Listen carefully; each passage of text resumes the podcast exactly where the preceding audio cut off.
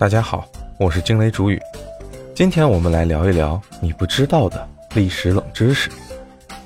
中国历史上最长寿的皇帝是乾隆，享年八十九岁。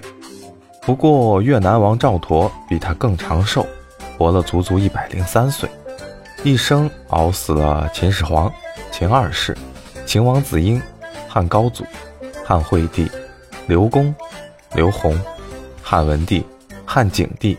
共九位皇帝，一直活到了汉武帝建元四年，那真可谓是超长待机。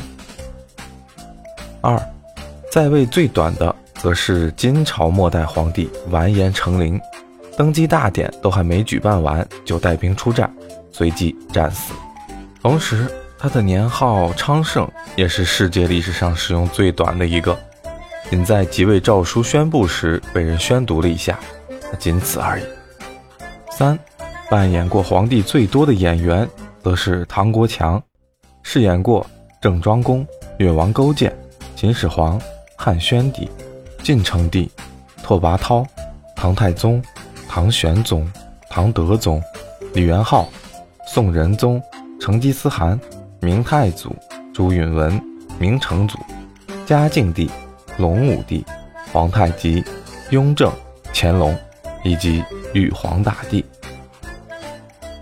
四，王莽做过一件极其无聊而又极其荒唐的事，那就是更改了全国一半以上的地名，并且将反义词玩得炉火纯青，无言改成有言，东昏改成东明，抗父改成顺父，无锡改成有锡，古远改成古晋，曲梁改成直梁，泥阳改成泥阴。于离改成于和。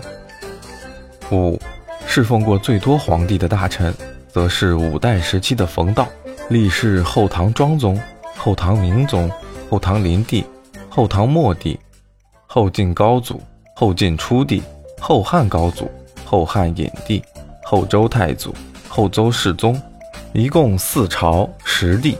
如果再加上早年效命的刘守光和称过臣的辽太宗。则是十二帝，堪称古今官场第一不倒翁。第六，历史上写诗最多的皇帝就是乾隆皇帝，一生创作了四万两千余首诗。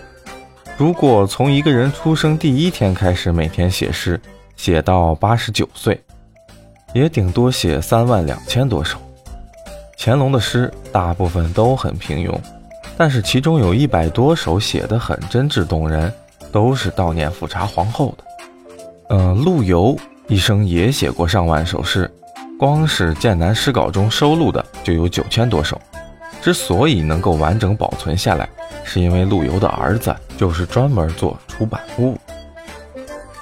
第七，子嗣最多的是汉朝的中山靖王刘胜，光是儿子就有一百二十多个。